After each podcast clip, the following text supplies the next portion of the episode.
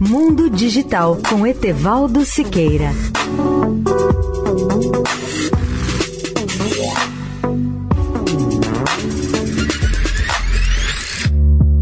Olá, ouvintes da Eldorado.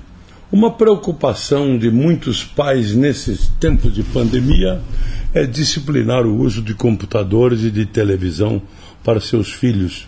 As famílias tentam descobrir como trazer de volta os limites aos filhos no YouTube e no videogame. Mas as reações das crianças são com frequência muito fortes e negativas. Rebecca Grant, uma psicóloga americana, conta que depois de um ano de regras pandêmicas relaxadas, ela tirou os videogames de seus filhos por um mês e o filho de 10 anos ficou furioso.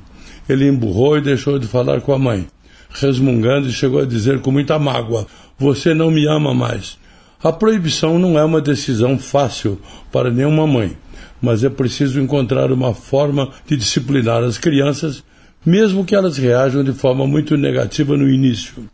Mesmo depois de ter participado de grupos no Facebook para famílias em situações semelhantes, a mãe percebeu com surpresa que o garoto não reagia bem e disse: Ele não parece racional, pois continua tão apegado aos videogames como antes.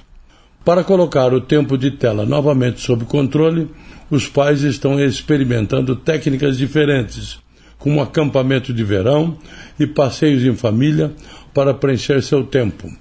Leia o artigo especial sobre o tema no portal www.mundodigitaltudojunto.net.br.